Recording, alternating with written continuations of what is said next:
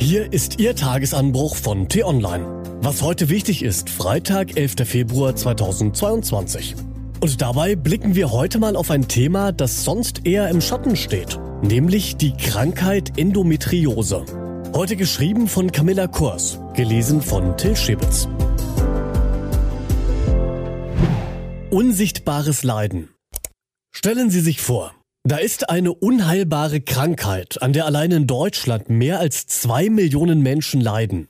Sie sorgt für extreme Schmerzen, kann einen normalen Alltag unmöglich machen und ist einer der Hauptgründe dafür, dass Frauen ungewollt kinderlos bleiben. Und doch ist sie unzureichend erforscht. Es gibt lediglich dürftige Behandlungsmethoden. Die Sprache ist hier von Endometriose. Haben Sie noch nie gehört? Dann geht es Ihnen wie einem Großteil der Deutschen. In Kurzform. Im Bauchraum siedelt sich Gewebe an, das dem der Gebärmutterschleimhaut ähnlich ist. Dort können die sogenannten Endometrioseherde Organe verkleben und Entzündungen auslösen. Das Gewebe ist hormongesteuert. Die Symptome zeigen sich hauptsächlich zeitgleich mit der Menstruation. Dann kann es zu extremen Schmerzen kommen.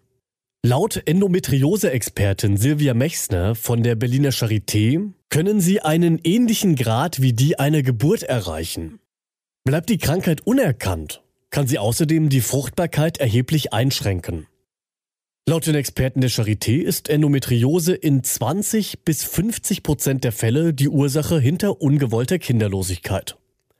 Und die Krankheit betrifft viele, 10 bis 15 Prozent aller Frauen im gebärfähigen Alter leiden unter Endometriose. Schätzungsweise, denn eine eindeutige Diagnose wird selten oder oft erst nach Jahren getroffen.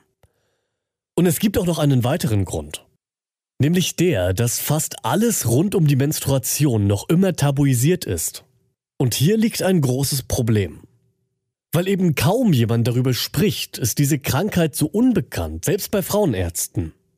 Viele Betroffene leiden deswegen so lange, weil sie keine Ahnung haben, dass es Endometriose gibt. Weil Ärzte nicht genügend auf ihre Beschwerden eingehen. Und häufig bekommen sie zu hören, na, stell dich nicht so an, Schmerzen haben Frauen doch fast alle. Aber eben nicht solche wie die heute 19-jährige Theresia Krone. Mit 14 war sie das erste Mal wegen der Schmerzen im Krankenhaus, konnte ohne Opiate weder schlafen noch essen. Nun hat sie eine Petition an Bundesgesundheitsminister Karl Lauterbach aufgesetzt. Ihre Forderung? Eine bundesweite Aufklärungskampagne, Fördergelder für die Forschung und einen Aktionsplan. Für die Bundesregierung aber ist die Krankheit bisher kein Thema. In der vergangenen Legislaturperiode förderte das Forschungsministerium kein einziges Projekt, wie eine Anfrage über Frag den Staat zeigte. Bis jetzt ist Endometriose nicht einmal als chronische Krankheit eingestuft. Und vieles ist eben noch unklar. Der Fall der Corona-Impfstoffe hat gezeigt, wie schnell Forschung sein kann, wenn nur genügend politischer Wille da ist. Natürlich, die Corona-Pandemie ist ein Ausnahmezustand und rechtfertigt, dass viele Ressourcen auf nur ein Thema gesetzt werden. Das ist im Fall von Endometriose anders.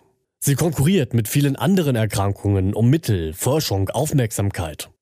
Aber ein Zeichen, dass die Bundesregierung die Krankheit ernst nimmt und etwas unternimmt, sollten die Betroffenen schon erwarten dürfen. Was heute wichtig ist. Die T-Online-Redaktion blickt für Sie heute unter anderem auf diese Themen. Kanzler Olaf Scholz kommuniziert in der Ukraine-Krise deutlicher als noch vor kurzem. Nur der Begriff Nord Stream 2 kommt ihm partout nicht über die Lippen auch wenn er überall nach der Gaspipeline gefragt wird. Und die Termine. Die einrichtungsbezogene Impfpflicht beschäftigt auch das Bundesverfassungsgericht. Heute will es seine Entscheidung über einen Eilantrag dazu abgeben. Werden die Preise weiter so stark steigen? Um 8 Uhr gibt es darauf zumindest einen Hinweis. Dann gibt das Statistische Bundesamt die Inflationsrate für Januar bekannt. Und auch bei Olympia geht es weiter. Heute gibt es Medaillen im Biathlon, als Schnelllauf, Shorttrack, Skeleton, Skialpin, Skilanglauf und Snowboard. Diese und andere Nachrichten, Analysen, Interviews und Kolumnen gibt es den ganzen Tag auf t-online.de.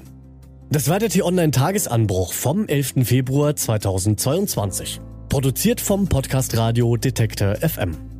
Den Tagesanbruch gibt es immer auch zum Anhören auf t-online.de-tagesanbruch. Und dort können Sie sich auch kostenlos für den Newsletter anmelden.